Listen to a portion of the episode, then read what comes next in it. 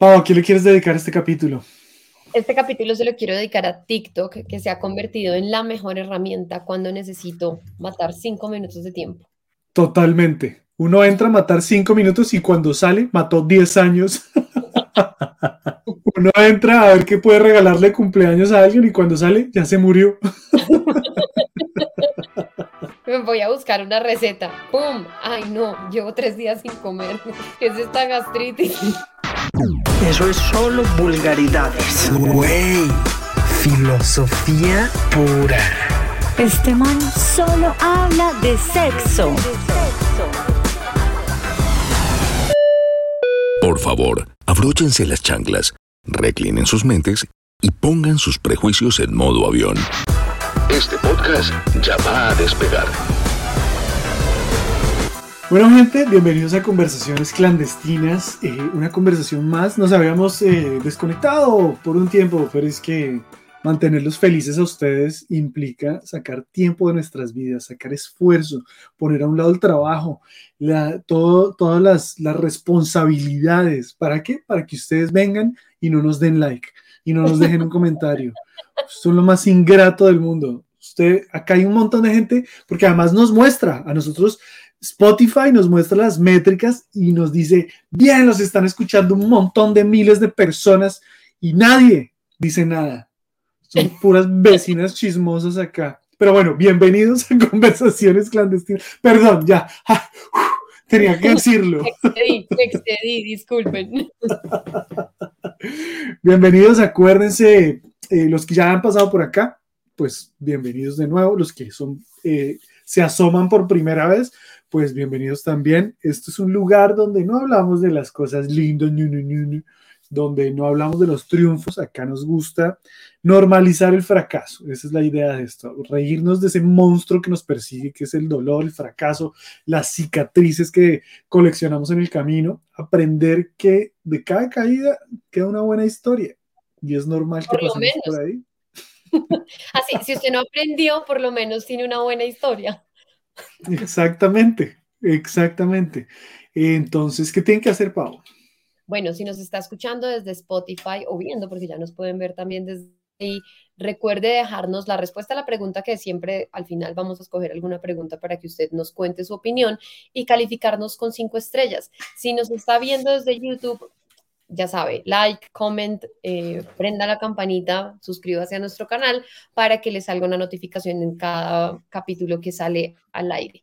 En cualquiera de las dos plataformas, comparta, compártale este capítulo a algún amigo, a alguien, vamos a hacer una cadena de favores. Entonces usted le, comparte este capítulo a alguien eh, y le pide plata.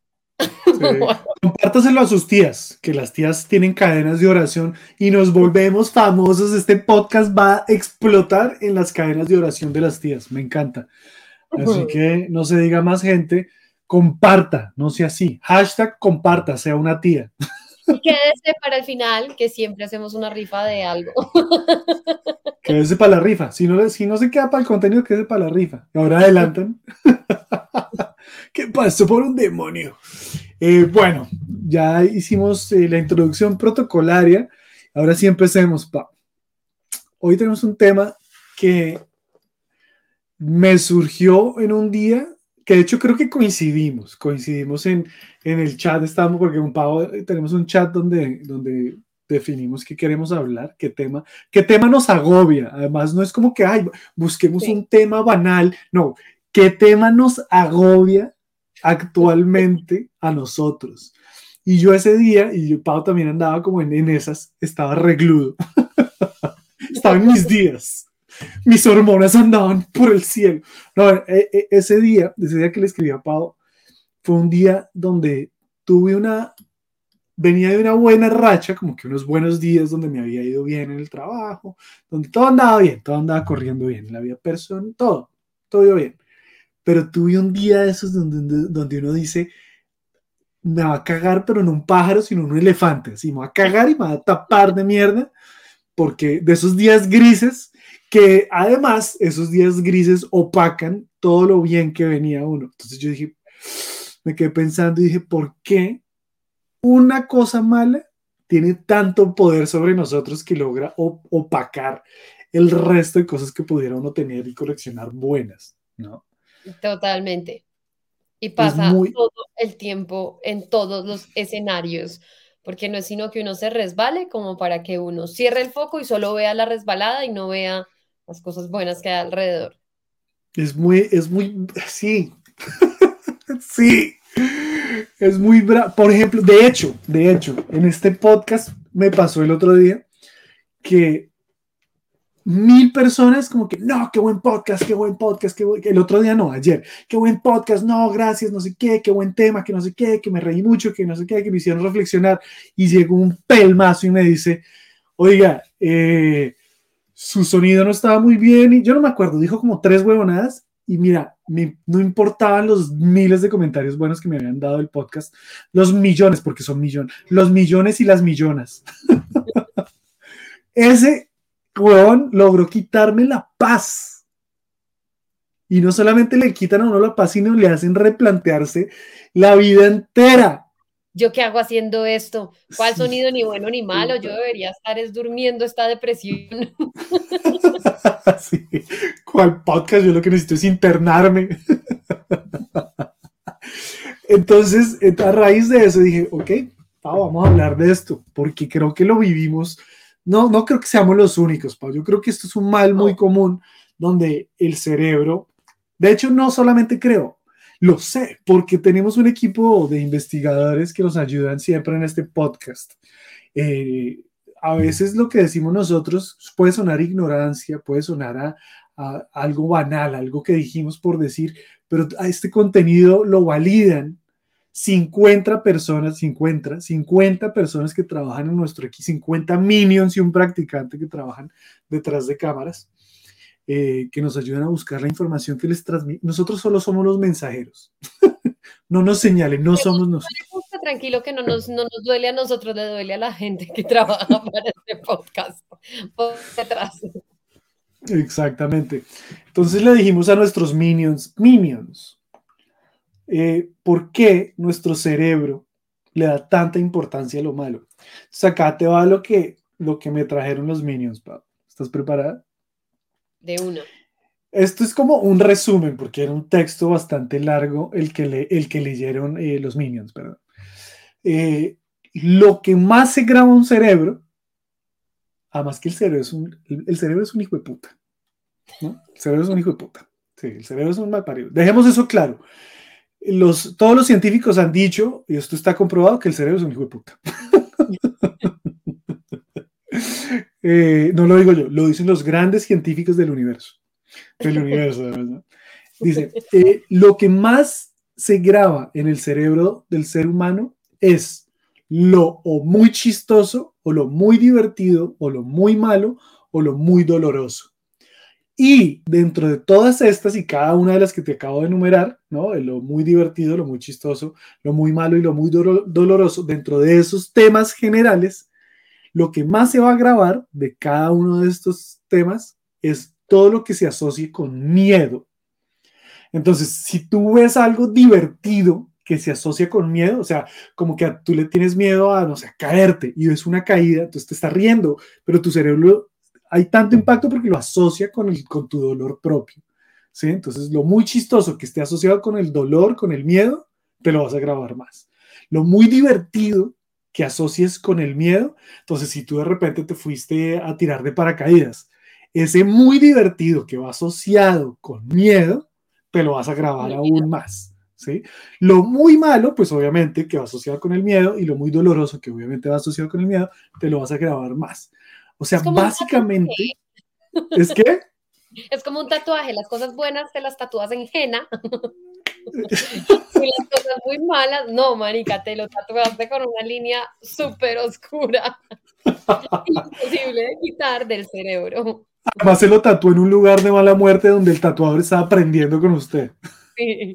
O sea, básicamente todo lo que usted, su cerebro asocie con miedo, se lo va a grabar más. ¿Ok? Eh, bueno, excepto, excepto, o sea, el cerebro, perdón, el cerebro aprende a través del dolor y el miedo, excepto en el amor. Eso sí se nos olvida. En el amor no aprendemos ni del miedo ni del dolor. Que se metió en esa relación, tranquilo, casi se le olvida rapidito. Ajá, entonces, claro, el cerebro está diseñado a aprender a través del miedo y el dolor. O sea, son los, son los dos factores que más le enseñan al cerebro. Entonces, por más de que uno quiera aprender de otras maneras, estas dos formas, si usted está intentándole enseñar a su perro o a su hijo o a su pareja algo, por las buenas, no. Por las malas va a aprender mejor. Pero tiene que mirar muy bien el punto porque si se va al otro lado, traumatiza y cuando está el trauma, ya no hay recuerdo. Queda el aprendizaje, pero no se sabe por qué que le tengo miedo a las escobas, pero no me acuerdo por qué. sí, mi cerebro lo borró hasta que le dan otro escobazo.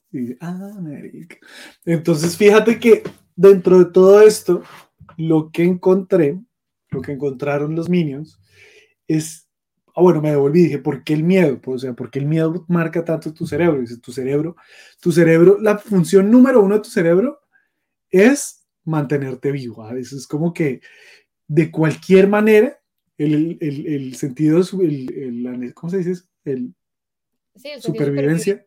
Exacto. sentido de supervivencia es lo que predomina por encima de todo en tu cerebro. Entonces, tu cerebro todo el tiempo está diciendo, nos va a matar. a todo. Ese mosquito nos va a matar. Mátalo primero. Esa vieja nos va a matar. Entonces, tu cerebro todo el tiempo está diciendo nos va a matar, porque tu cerebro lo que está intentando es mantenernos, mantenerte viva, ¿no?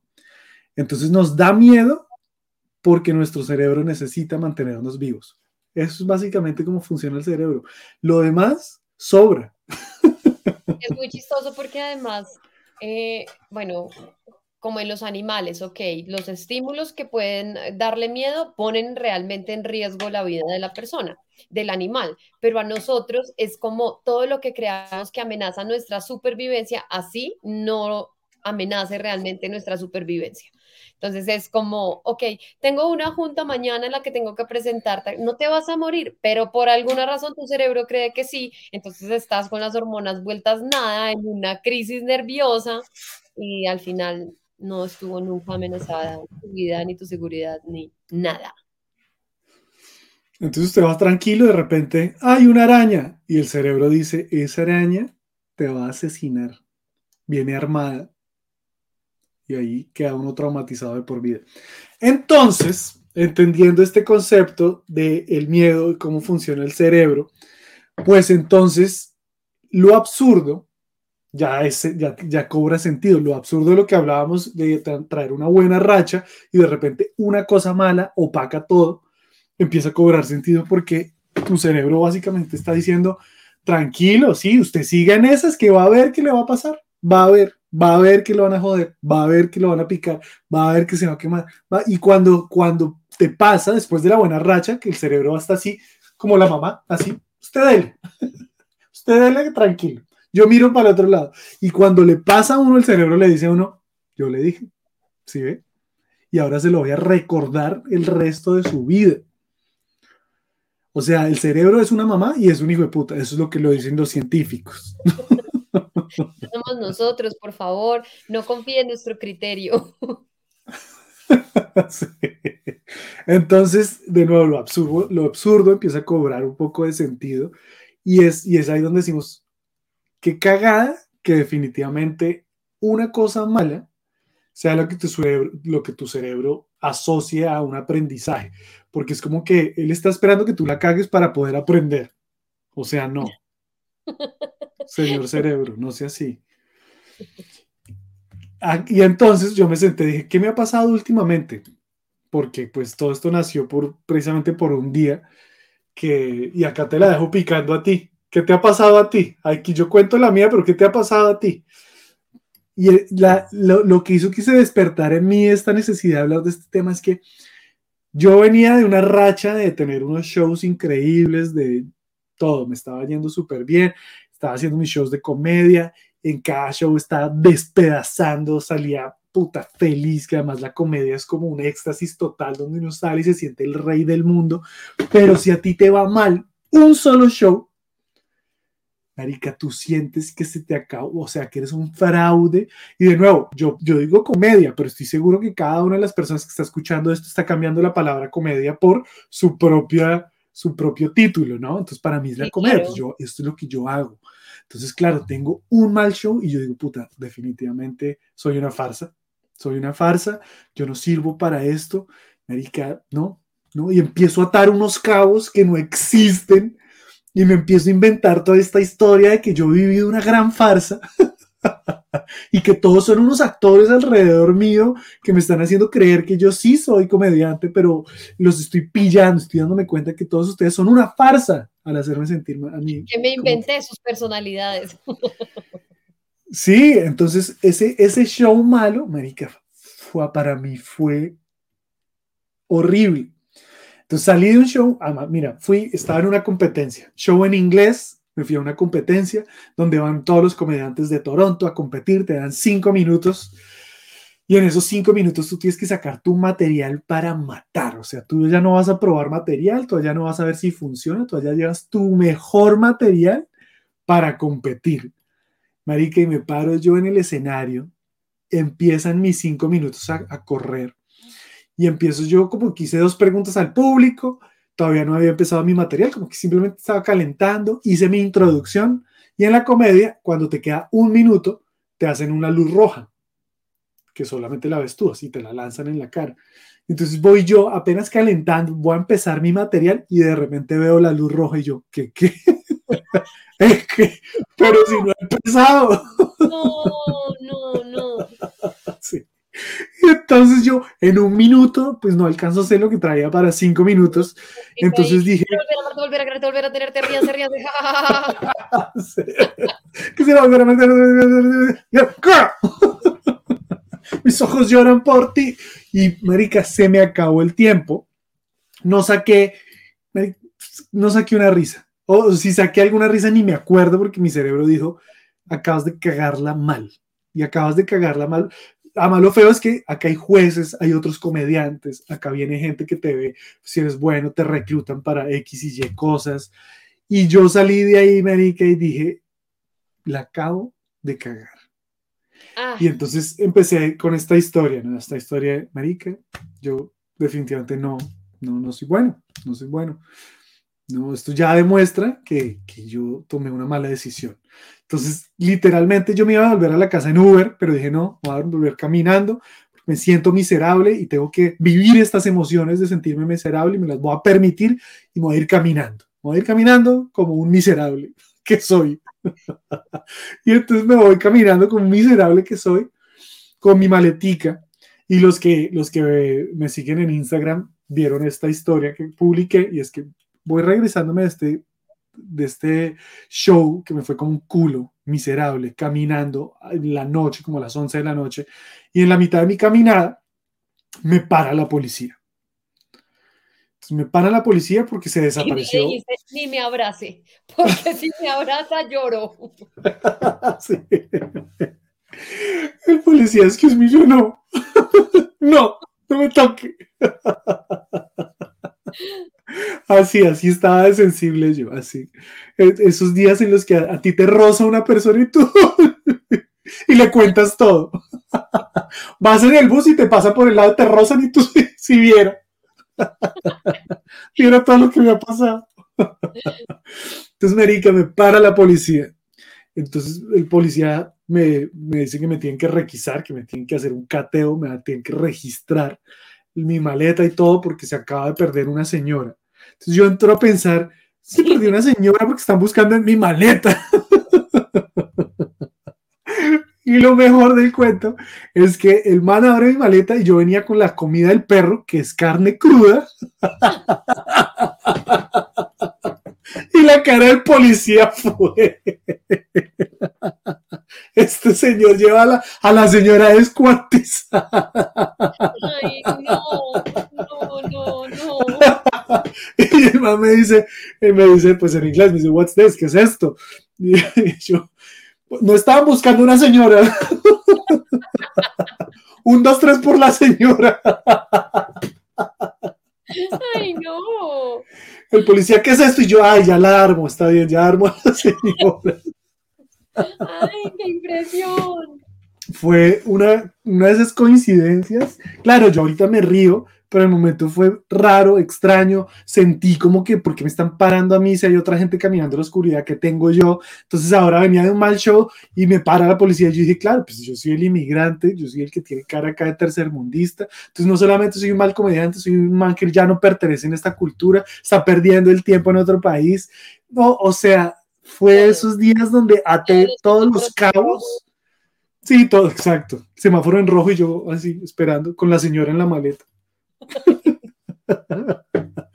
Entonces ese día llegué a mi casa, weón, y me sentí como un culo, dormí mal, y al otro día me desperté y dije, puta, ¿por qué? ¿Por qué? ¿Por qué tiene tanto poder una cosa mala sobre mil buenas? ¿No?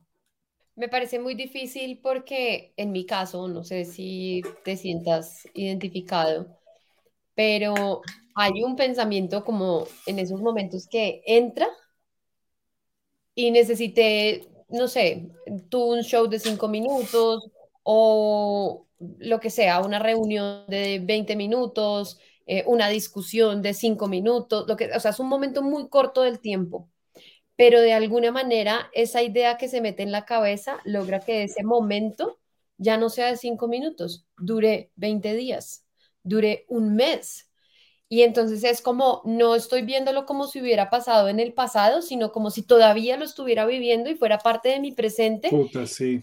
Se vuelve una sensación súper difícil. A mí me ha costado mucho eh, como no callar la voz de mi cabeza, sino poder conciliar con ella. Como que ya lo entendí, esto ya, ta, ta, ta, pero please cállate. Sí, como que sí. Todo bien, todo bien. Y me cuesta un montón y, me pasa lo mismo, como que me engancho y entonces ato cabos y entonces de repente una cosa lleva a la otra y todo termina en yo no debía haber nacido. ¡Ah! Puta, ¿cómo llegué allá? O sea, ¿cómo, cómo hago un recorrido de 30 años en una conversación mental en la que digo como, ah, ¿sabes qué? Esto es la confirmación de lo que he pensado desde que soy una niña. Siempre tuve la... Puta. Ah. Tienes a lo que dices, creo que tienes toda la, tienes toda la razón.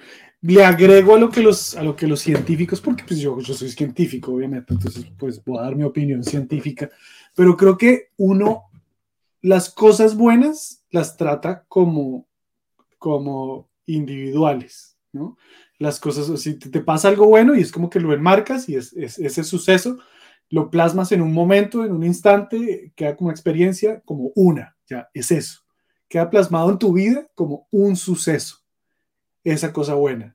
Pero tú no atas las cosas buenas, no.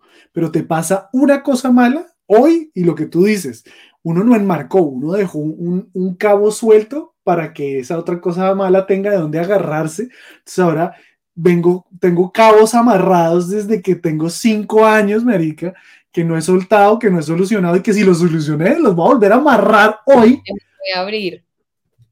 Hijo de puta, Y sabes que mi profesor de segundo de primaria tenía razón. Mira, lo vine a confirmar a los 32 años en esta reunión. Soy un fracaso y no sirvo para esto. Sí.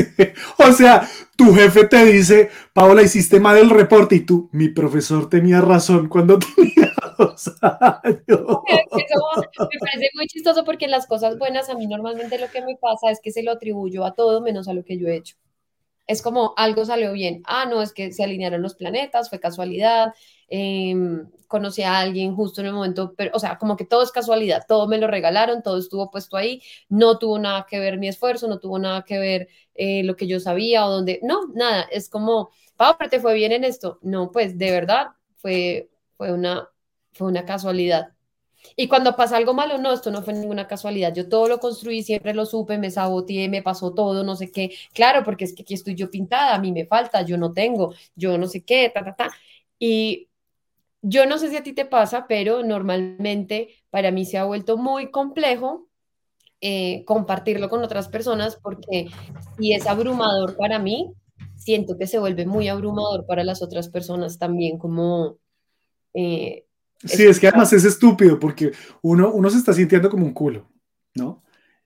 Y uno ató toda esta historia, uno ya tiene una acá, o sea, uno la saca y se la compra Netflix, ¿no? Básicamente. y, pero uno le agrega esa historia que uno dice, se la quiero contar a alguien, quiero buscar ayuda, quiero, pero si se lo cuento a alguien van a pensar esto, van a decir esto, y entonces uno crea, uno crea la historia de uno contándole la historia a otra persona, y entonces como la reacción de la otra persona dentro de la cabeza de uno no fue la óptima, pues no se la cuento, se queda como una historia extra, y entonces vivimos en nuestra, mejor dicho. No, y además es muy chistoso cuando, de, cuando das el paso y le cuentas a alguien y ese alguien te dice lo que tú dijiste, eso era lo que me iban a decir, qué nada yo porque estoy hablando de esto. Eh, yo sabía. Sabía que esto iba a pasar, eh, que me pasa muchas veces que al final yo siento que hay momentos en los que tú estás buscando que las personas te escuchen porque necesitas una solución, o sea, como parce, de verdad necesito a alguien que vea esta situación desde otro punto de vista y me pueda plantear algo que yo no estoy viendo. Es una pregunta que yo normalmente hago, hago como, te, cuento esto, ¿hay algo que tú estés viendo que sientas que yo no estoy viendo? Porque pues yo estoy ahí con el toro, ¿sí? Entonces, pues tú estás en la barrera y de pronto estás viendo cosas que yo no estoy viendo. Eh, pero a veces a mí me ha pasado que lo que necesito ni siquiera es como que alguien me ayude a solucionar el problema, sino como, marica, solo necesito un abrazo, pero como no soy capaz de pedir un abrazo o un consuelo o, o, simplemente como un apapacho, es como, hablemoslo, racionalicémoslo para que después de una conversación de cinco horas yo haya podido lograr maquinar que de alguna manera tú me ofrezcas un abrazo y digo, como ya estoy mamada mentalmente, no recibí el abrazo o el abrazo duró muy poquito, ¿sabes? Como que...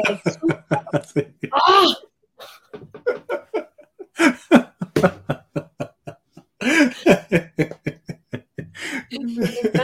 Por favor, si alguien está escuchando esto y ve a Pau en la calle, abrázela. Y Pau. no me abracen. que lloro. Ahorita que, ahorita que decías que cuando uno hace algo malo, uno dice, sí, claro, me lo merezco. O, sí fue, sí, es, es una repercusión obvia porque yo soy esto cuando haces algo, pasa algo bueno o haces algo bueno, simplemente son coincidencias de la vida. Hay una cosa que yo, que yo siempre digo en los talleres que doy para las empresas y es que y esto sí tiene estudios eh, científicos. No que nuestro podcast no los tenga.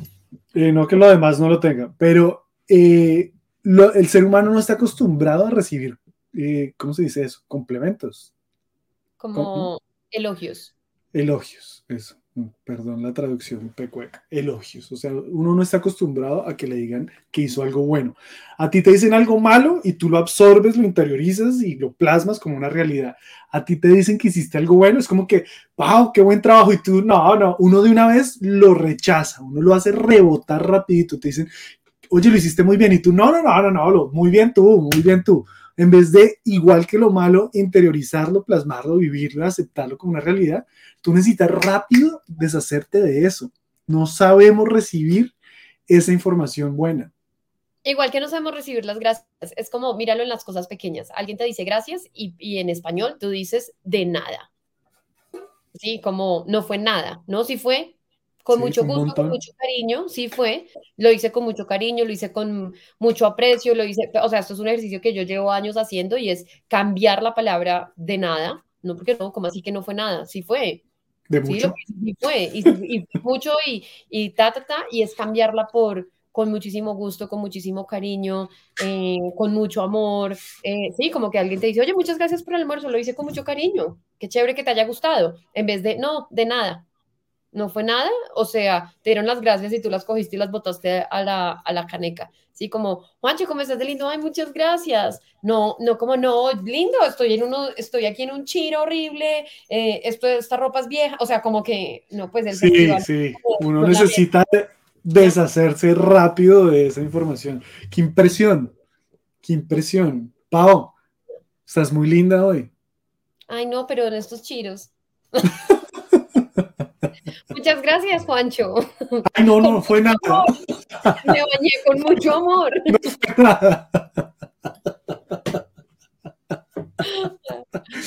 Ay, Marica, sí, sí, sí, sí. Opacamos, opacamos, opacamos lo bueno, qué mal. En, en, las relaciones en pareja creo que pasa mucho, Marica. Yo creo que todo esto que estamos hablando, uno lo puede atar eh, al trabajo, lo puede atar a los hobbies, pero yo creo que en las relaciones en parejas es, más bien, yo puedo llevar, y esto me ha pasado siempre, siempre, siempre, siempre, es algo que necesito trabajar, todavía necesito trabajar, yo voy bien, una racha de, hey, qué chévere, estoy súper bien con esta persona, no sé qué, y de repente pasa una, una, marica, y yo digo, esta relación va para la mierda. Esta relación es lo peor, esta, mejor, yo estoy perdiendo el, o sea, puede que haya invertido el tiempo increíble, pero una cosa mala dice, estoy perdiendo el tiempo. Uy, es Yo creo que mierda. pasa un montón, yo creo que pasa un montón porque al final sí, sí hacemos que las cosas malas pesen mucho más que las cosas buenas. Eh, ha- hace algún tiempo estábamos teniendo una conversación con Julián en la que estábamos hablando de esto y es como, sea tu error o sea el error de la otra persona o bueno, llamémoslo como pucha, lo- no sé, eh, gritaste a la otra persona, no sé, la embarraste, dijiste una mentira, lo que sea. Y es muy berraco como eh, cuando nos, sentimos como lastimados en el ego, estas cosas que son tan pequeñas pesan más que un montón de tiempo y un montón de años y un montón de esfuerzo para construir una relación. Y hablábamos un poco sobre la, lo, lo duro que es eh, tener una expectativa de una relación en la que no suceden errores. ¿Sí? O sea, más allá de la discusión de la crema de dientes o del, o que si lavaste o no lavaste la ropa, o tú no lavas la loza como yo quiero, o tus zapatos los pusiste, que esas son cosas como tropiezos pendejos en la, en el día a día, eh, es como yo tengo que tener una relación en la que nunca tenga una, una discusión profunda o un malestar profundo o un tema duro o una prueba o un obstáculo, porque eso significa que no somos el uno para el otro. ¿Sí? Entonces es como, ¿qué pasa si nosotros empezamos a entender que también la construcción de las relaciones es un poco de eso? Como lo estamos aprendiendo, eh, hay errores que se cometen en el camino, se corrigen, porque pues obviamente esto es gran parte de lo que hablábamos en el capítulo de las segundas oportunidades, que es, no, no es como, ay, es que estoy aprendiendo contigo y la cago y la cago y la cago y la cago y la cago, no es un patrón, sino es una oportunidad para crecer, es una oportunidad para conocernos desde un lugar en el que tenemos un pensamiento más resolutivo frente a lo que sucede y empezamos a amarnos también desde lo que no nos gusta tanto del otro. ¿Sí? Que esa, o, o sea, creo que es un tema eh, mucho más, creo que le da mucho más peso a la relación y es como, hey, incluso cuando no estás en tus mejores días, puedo estar aquí para ti.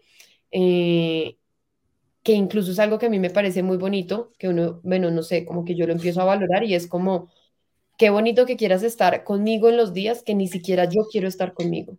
Sí, que es como, no quiero, esto ya me sabe a mierda, soy lo peor. Eh, Sí. Y, y, ojo, un paréntesis ahí, qué difícil es estar con alguien, y, y yo sé, porque pues uno vive los dos lados, pero y es, es, muy difícil estar con alguien que no quiere estar consigo mismo. Sí. Y, y, a mí me pasa, yo muchas veces no quiero estar conmigo mismo. Y sí. me imagino lo difícil que es lidiar conmigo y digo, puta, ya vengo, voy a llamar a dar muchas gracias en este momento. Tengo una historia que, que, quiero para darle un, un spin acá y reírnos del, del, dolor de esta historia. Y es porque, pues, obviamente busqué las que me duelen, de duras, difíciles. No las voy a decir porque lloro. no me pregunten. Y me preguntan no, esta, esta es divertida para, que, para no tocarme la llaga yo solo y llorar acá como un imbécil. Pero este es un momento que opacó, un momento malo que opacó mucha, mucha inversión de tiempo y cosas y, y momentos que invertí yo para eh, con la familia de una novia que tuve. Entonces, la novia, tú la conociste, eh, Juliana, muñeca, le, le, decíamos en la universidad. Así, perdón. Marica, y nos fuimos, nos fuimos a, a, donde su familia, y pues yo con la mamá me la llevaba increíble, pero yo quería ganarme, además yo no sé por qué, yo no descanso hasta ganarme a la familia de. O sea, yo creo, yo sé que yo tengo un problema de aprobación gigante. y, es, me pasa, y, me es, pasa. y, es, evidente en todos los capítulos, siempre estoy buscando la aprobación. Eh, Andas con una foto tus trabajos de transición. ¡Míralos! Yo sí. hacía este dibujo cuando tenía cinco años. Tal cual, tal cual. La gente, ¿cómo te llamas? Y yo saco mi portafolio. Juan, permíteme te muestro todo lo que he logrado. Así, apruébame, por favor, apruébame. Sí, sí, sí. Y cuando la gente no le importa, es como que no, no importa, todos ustedes que me aprobaron los voy a poner en pausa. Necesito enfocarme en esta persona que no me está aprobando. Ya voy. ¿Por qué no me estás aprobando, por favor? Sí, es una vaina a otro nivel. Entonces, eh, Julián, pip, Juliana, pip. hizo 20, 20 a, a, la costa, la familia ya vivía en la costa, a pasar año nuevo, eh, para que conozcas a mi, a mi familia. Marica, y yo me he ido allá y yo bien vestidito, de hecho manejé como 16 horas solo para ir porque yo ya estaba allá, me fui en el carro solo para llegar donde la familia, la familia, wow, no, Juan se vino hasta acá, qué chévere, no sé qué, yo súper chévere, yo bailaba, ese día sudé la camiseta bailando para que todos vieran que yo bailaba, yo, yo ayudo a cocinar, yo ayudo a servir, ¿qué necesitan? ¿Qué necesitan? Necesito su aprobación. Y todo iba bien, todo el mundo decía, bien, chévere, este man, te, si le decían a ella, este man es, te conseguiste un buen man, marica, y solamente bastó con que yo me comiera algo malo, me he ido al baño, marica, Ay, y no. me he echado una de las cagadas más hijo Ay, de no, qué putas. Sí, del, tan, tan heavy que se ha tapado el baño. Y marica, no hay nada, yo creo que no hay, no hay, no hay película de terror que se compare con uno tapar un baño ajeno. Y más en reunión familiar, marica. Conociendo a la familia. No, seamos tan hijo de putas. O sea, el que ha pasado por ahí sabe la lucha. Luchar, luchar contra una mierda que no pasa es imposible. No. Oso. O sea, esto fue a tal punto que yo no sabía qué hacer. Me estaba demorando mucho, me empezaron a tocar la puerta, estás bien, todo, en fin. Yo resultó la, yo no sé si era la tía o quién era, pero resultó la dueña de casa o alguien de los dueños de la casa ayudándome a destapar el bollo gigante. La abuelita. Además se, se enteró todo, casi sale la tía diciendo, el propietario del bollo placas CH1, por favor muévalo que está obstaculizando a todo el mundo. No, no, no. sí.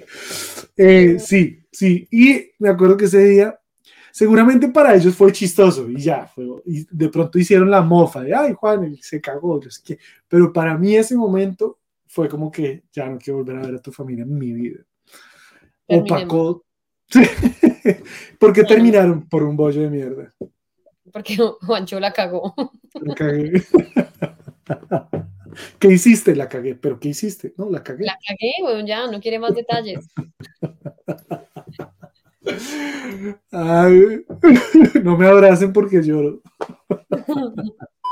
Lo duro que me ha dado que por un error que cometo, como cargo con, o se, se acaba una amistad, porque pues digamos que las relaciones de pareja uno entiende que se acaben también cuando hay errores que ya son como irreversibles, pero, pero en las amistades, por ejemplo, sí siento que me ha dolido mucho que incluso por estar en el lugar equivocado, en el, el- en el momento equivocado, como, como que las, la, la relación pues no, nos, no, como que no, no tenga el beneficio de la duda, ¿sabes? Como que eso me, me parece, sí, me parece difícil.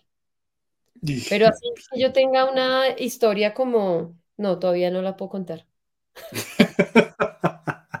Puntos suspensivos. A mí me pasó hace unos días, era el cumpleaños de mi mamá. El cumpleaños. cumpleaños.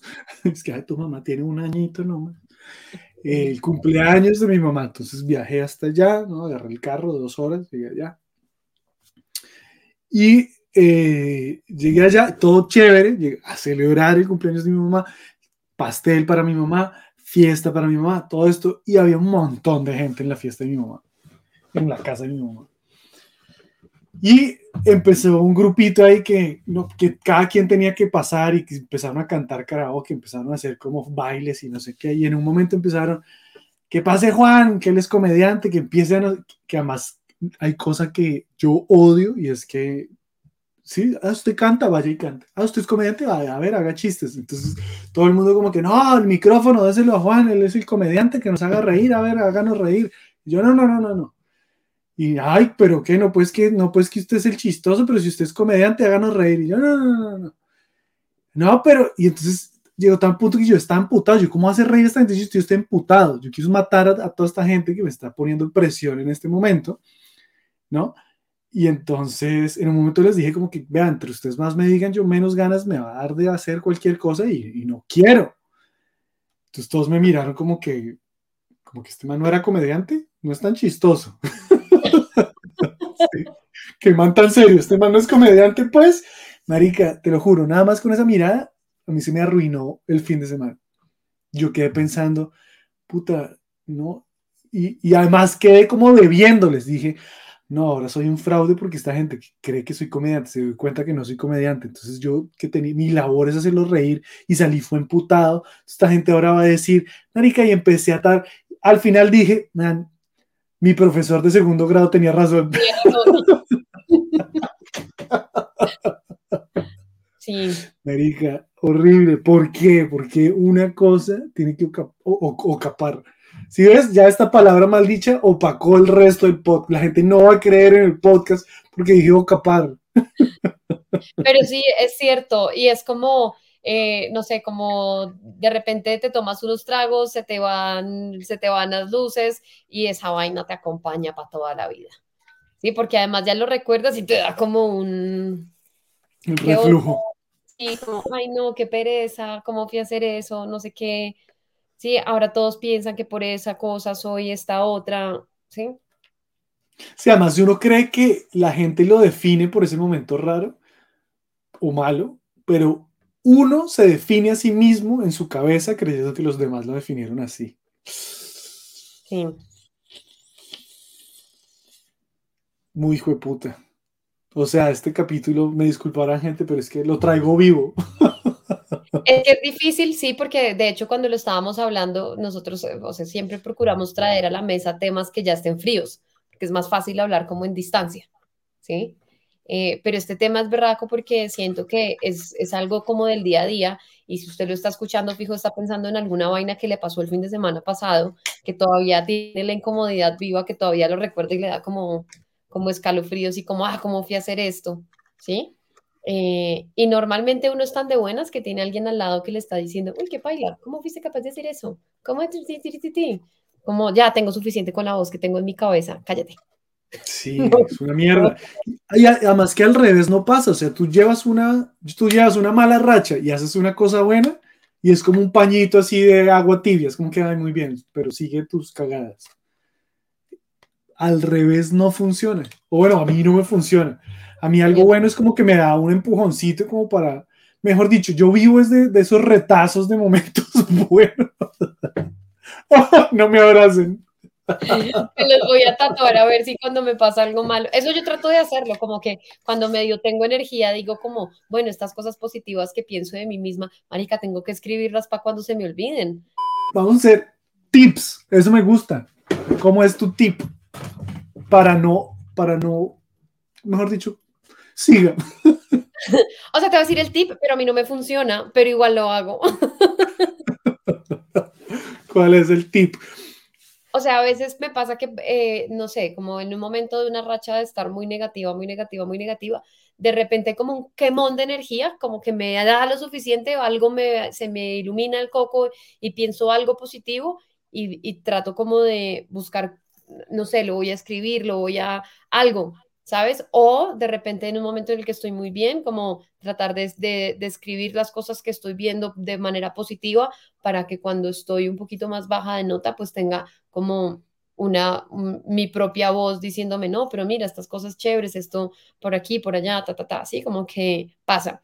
Eh, sí, me gusta, pero una pausa, me gusta. Así no te sirva, me gusta. Sí, no, a veces no es tan fácil porque digamos, has hecho como que está este tema del, del, del diario, ¿no? Como que tú escribes, Yo, que agradeces y que no sé qué.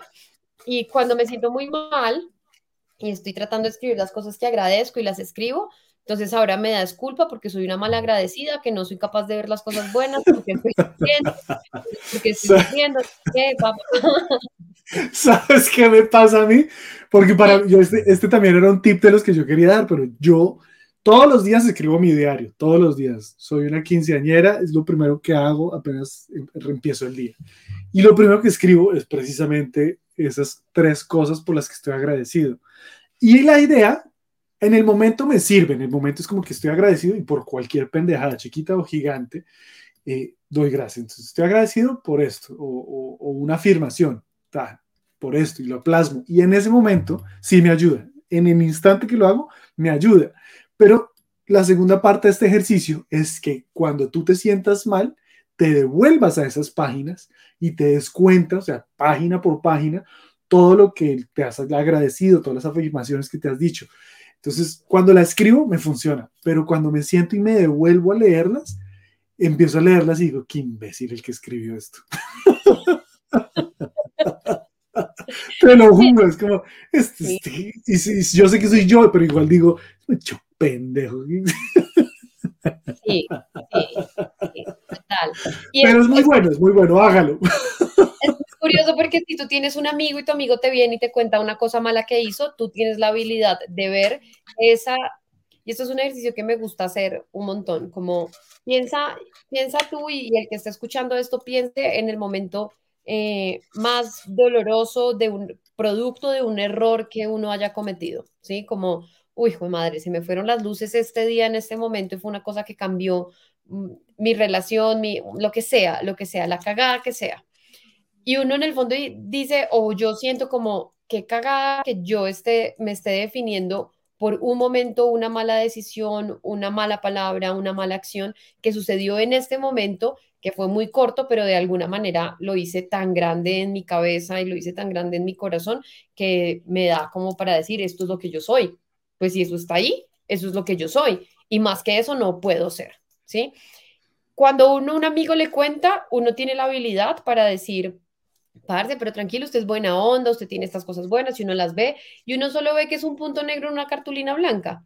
Pero cuando se trata como de hablarse a uno mismo, o esto es lo que a mí me sucede, no, es una cartulina negra con un pequeño punto blanco, ¿sí? Y es como, no, eh, jamás en la vida le hablaría a alguien que quiero, a una persona, a un amigo o algo, de la forma en la que yo me hablo cuando cometo este tipo de errores. O cuando- 100%. o sea, yo digo como, y el, y el otro día lo escuchaba como, no, tienes que hablarte a ti mismo como si fuera, "Bah". o sea, me, me da como un poco de, de como, es súper fácil, háblate con cariño, ámate por lo que eres, como, "Eh". Mm, no sé si lo dice gente que no atraviesa por momentos tan densos, porque lo hacen ver La que gente lo predica, la gente predica cuando, cuando está en la cúspide de su momento emocional, pero en el hueco nadie predica. En el momento del hueco oscuro nos metemos a escuchar conversaciones clandestinas. Porque acá normalizamos el dolor. Yo creo que ese es el éxito de este podcast. Es como que todo el mundo nos está vendiendo que la vida es linda. Y la vida es linda si usted aprende que también es una mierda. Y dentro de esa mierda, dentro de esa cartulina blanca que usted ve negra, también hay blanquito. Sí, al final yo siento como que, que este tipo de espacios me parecen muy interesantes en la medida en la que sí creo que estamos en un exceso de positivismo falso en, la, en el que es como siento que Obligado. tengo que hacer algo para, entonces tengo eh, un montón de herramientas y estrategias para dejar de sentir esta emoción que es negativa, que yo no sé qué, ta, ta, ta, ta, ta. Ay, hijo de puta, y a veces uno necesita como, pum, meterse, sentirla, atravesarla y cuando le sepa mierda estar deprimido, eh, de repente algo pasa. O se muere, no sé, alguna de las dos. Igual pasa. Pero sí, o sea, yo estoy de acuerdo contigo. El exceso de positivismo es como que no, no es permitido estar mal.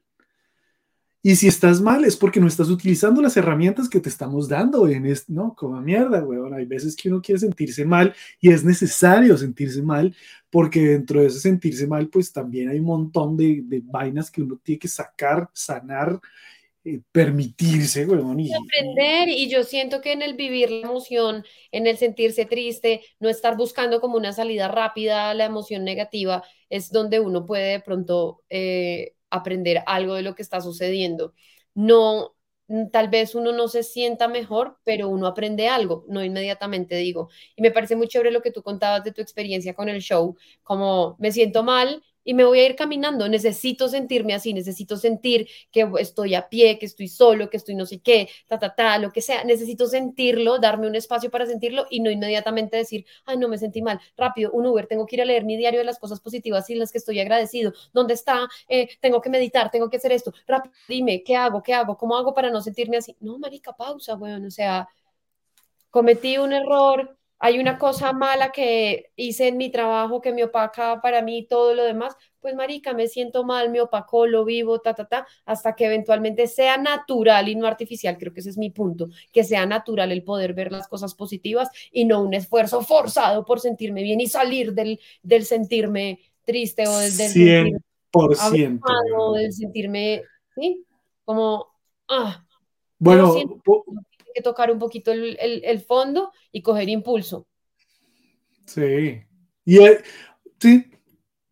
Eso va en línea con mis siguientes puntos. Entonces, usted no quiere, usted no quiere otro siguiente tipo. Usted no quiere opacar los momentos buenos, pues no tenga momentos buenos.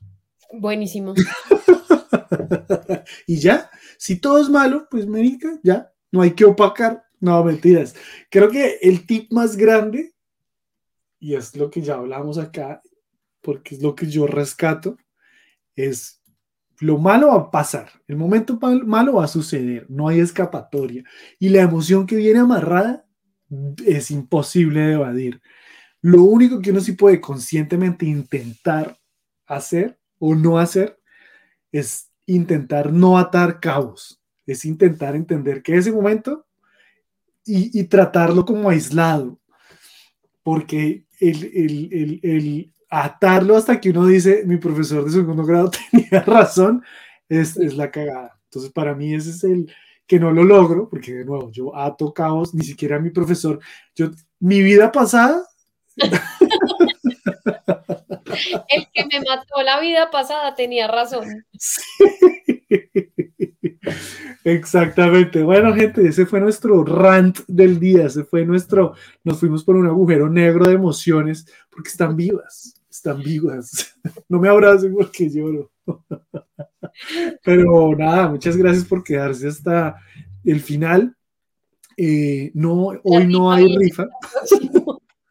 Es el próximo capítulo, así que gracias por quedarse hasta el final. Vamos a dejar una pregunta para que se, se animen a responderla. Eh, conversaciones clandestinas. A veces nos reímos porque hay capítulos donde nos cagamos de la risa, hay capítulos donde filosofamos, hay capítulos donde de verdad nos metemos denso en temas muy cool a debatir, a, a reflexionar. Hoy fue un capítulo para sentir, así tal cual, para sentir. Sí, si necesita Entonces- un abrazo, pídalo, no, no, no esté ahí pidiendo soluciones para después de dos horas. Lo que quería era un abrazo, tus soluciones me valen verga. Entonces, gente, pues nada, muchas gracias. Ya saben que nos pueden encontrar. Ya, si ya nos encontraron, pues ya saben cómo nos pueden encontrar. Conversaciones clandestinas en Spotify, Deezer, Apple Podcast, en YouTube eh, y demás. Paoland.g. Nueve, donde quiera. Sí, Candela Stereo. En Instagram estamos como pauland.g y Juan Rayita al piso cajiao. Ahí pueden ver otras cosas que hacemos, otros proyectos en los que estamos y demás. Si quieren ver comedia, estoy produciendo en este momento el Festival Internacional de Stand-Up Comedy en Toronto. Entonces, si usted está en Toronto escuchando esto, ya puede ir a comprar los tickets porque se vienen 18 comediantes de toda Latinoamérica a hacer dos noches de comedia en un teatro acá espectacular. Comediantes de Netflix, HBO, Cinemax, eh, el Dolarama, el Dollar Tree, el semáforo, de todo lado. de Pornhub, de todo lado. Entonces pásense, pásense por ahí. En mi Instagram lo pueden encontrar todo. Ahí están los tickets y demás. Y eh, ¿qué más tienen que hacer, Pau? Bueno, si nos está escuchando o viendo desde Spotify, también regálenos cinco estrellas. Nos ayuda un montón. Comparta este capítulo. Ya, en este instante, califíquenos, en este instante. O sea, antes de que dé next o se vaya para otro lado, califíquenos cinco estrellas en Spotify o en, o en YouTube. Haga, usted sabe. Comente, like, suscríbase y no se pierda nuestro próximo capítulo. Bueno, gente, nos vemos en otra conversación clandestina. Chao.